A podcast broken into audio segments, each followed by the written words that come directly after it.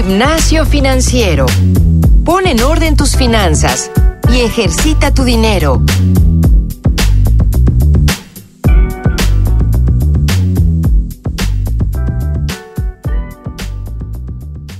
¿Qué tal queridos podescuchas? Bienvenidos a este episodio número 14 de Gimnasio Financiero, en donde vamos a hablar de e-commerce, eh, comercio en línea, compras en línea. Como siempre me acompaña Isabel Gómez Aguado. ¿Cómo estás, Isa? Hola Paco, ¿cómo estás? Este, yo estoy muy contenta de estar aquí y muchas gracias por escucharnos una vez más en Gimnasio Financiero. Hoy nada más estamos Isabel y yo, no vamos a tener un invitado. Y decidimos tomar este tema en primer lugar porque estamos de cara a algo que se llama hot sale. Y creo que es un, tema que a muchísima gente le, le importa, sobre todo porque de repente empezamos a recibir una cantidad abismal de correos electrónicos haciendo ofertas, invitándonos a comprar en línea. Entonces vamos a hablar un poco de ventajas, desventajas, qué pasa con los negocios que no tienen una tienda online. Primero me gustaría decir qué es el comercio en línea.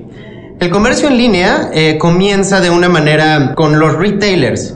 Los retailers, digamos, tiendas de ropa, tiendas de, servicios que no son comida, vaya, un, un retail es vas a una plaza y todas las tiendas que están vendiendo en aparador sería un retail. Entonces todas estas tiendas ven la curiosidad de pronto de vender en línea y hay muchas formas de, poder montar tu tienda en línea y así es como lo empiezan a hacer, ¿de acuerdo? ¿Qué sucede? Yo creo que hablando un poco de, ventajas y desventajas, yo creo que la primera ventaja que a mí se me viene a la mente es la facilidad para el usuario. Ya no tienes que ir a una tienda, ya no tienes que buscar las tallas, ya no tienes que revisar si el color que tú querías está o no en esa tienda y al final simplemente te metes a internet buscas el color, buscas la talla, la compras y te llega a la puerta de tu casa. Eso es algo que es, es muy bueno. Y de ahí sale la primera desventaja que yo creo que está muy presente. Muchas veces, bueno, en mi experiencia me ha pasado que veo algo en internet y es totalmente diferente a como me llega en persona. Es otra cosa o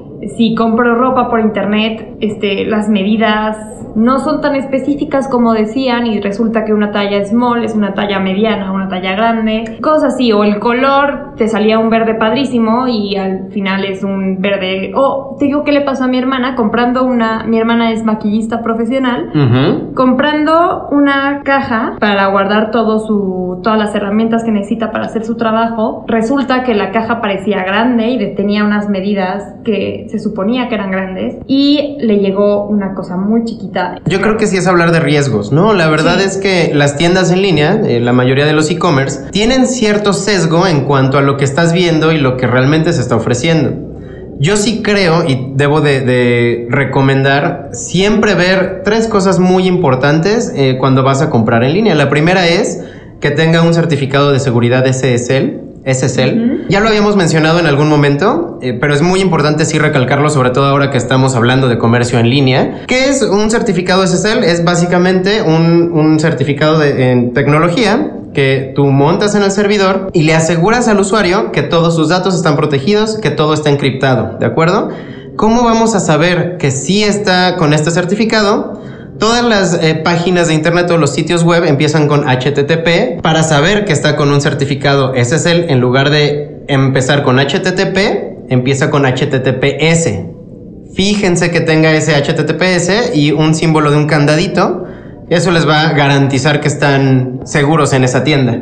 Sí, claro, porque, bueno, otra desventaja que yo veo, ya que estás tocando el tema, es que cada vez son más las personas que caen víctimas a fraudes. O a mi amiga le vendieron a través de WhatsApp y es seguro y nada más depositas y ya está. Pero, pues lo que dice Paco, comprar por medios oficiales, nunca por WhatsApp, nunca por Messenger de Facebook, nunca porque viste en redes sociales que estás viendo la página de Facebook de una tienda y al final otra tienda te pone ahí en los comentarios, oye, también cómprame a mí, yo vendo no sé qué no, medios oficiales. Que, es el, justo es el, segundo punto que iba, iba a mencionar. Mencioné que había tres cosas que te tienes que fijar. Primero, que tenga el certificado de seguridad. La segunda es qué tienda es. Yo les voy a ser muy sincero. Realmente solamente compro en, en Amazon y quizás en Mercado Libre. Como bien dice Isabel, hay mucha gente que menciona como, entre comillas, mercado en línea o comercio en línea y es por WhatsApp. Mi recomendación es nunca compren por WhatsApp, nunca compren por Facebook, Nunca Claro. compren por Twitter. Las redes sociales permiten que mucha gente se meta, ofrezca cosas que, pues la verdad, al final No son legítimas. no son legítimas. Entonces, mucho cuidado con, con comprar fuera de tiendas que sí están bien establecidas, que ya tienen una historia como comercio en línea. Y vaya, yo sí particularmente mencionar estas dos tiendas en línea, que son Amazon y Mercado Libre, que son las más grandes, pero también van a tener la oportunidad de ir a una marca en particular, la Sí, mayoría en de los las... medios oficiales. De las en los medios oficiales de las tiendas. Esa sería la tercera recomendación. Si ustedes van a comprar ropa, no lo sé, en Zara, por ejemplo, bueno, vayan a la tienda en línea de Zara, la oficial. Busquen cuál es la tienda oficial de Zara o la tienda oficial de cualquier marca que ustedes quieran, para no, no, no estar aventando todas las marcas, pero vayan a la tienda oficial de esa marca. Ahora, algo, algo que también a mí me han preguntado mucho, yo eh, tengo mucha experiencia montando tiendas en línea.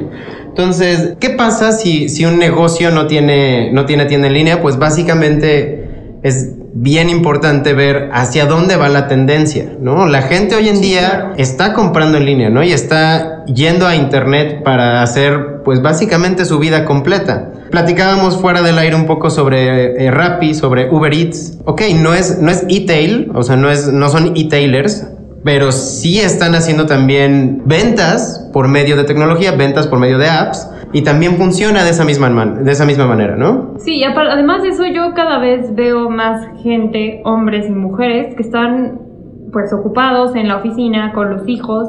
El chiste es que ya no somos una generación que se queda haciendo una cosa, o sea, que los hombres se van a trabajar y las mujeres se van a comprar y hacer la comida. No, yo creo que ya somos una generación muy multitask. Claro. Este, hay mucho trabajo freelance, hay muchas mujeres en oficinas con hijos, hay, hay muchas cosas distintas. Entonces, pues, cada vez más yo veo que se sienten más cómodas las personas con Corner Shop, con venta en línea de Walmart, con venta en línea de Superama.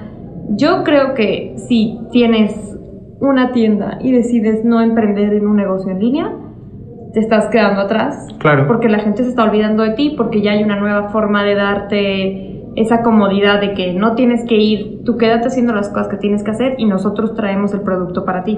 Estoy de acuerdo. Al final, hace tiempo, había una, una frase que me- se me hacía muy buena. Si, no está, si tu negocio no está en línea, pues simplemente no tienes negocio. Sí. Eh, y, y me parece... Blockbuster. Blockbuster, por ejemplo, ¿no? O sea que sí dependían estrictamente de la venta física. Tú tenías que ir a la sucursal, tenías que rentar la película y pues no había otra opción. Una eh, curiosidad que, me gustaría platicar es que hace mucho tiempo, cuando Netflix apenas estaba comenzando, Netflix le ofrece a Blockbuster una venta. Les dice, ok, tú Blockbuster, que eres el monstruo de las películas, el monstruo del cine en casa, cómprame, cómprame a mi Netflix. Blockbuster se, se negó por completo, porque Netflix en ese entonces lo estaban valuando, me parece que en 10 millones de dólares, y Blockbuster no quiso pagar. Y mira ahora, Netflix hoy en día es el monstruo del cine en casa y Blockbuster pues se fue a la quiebra.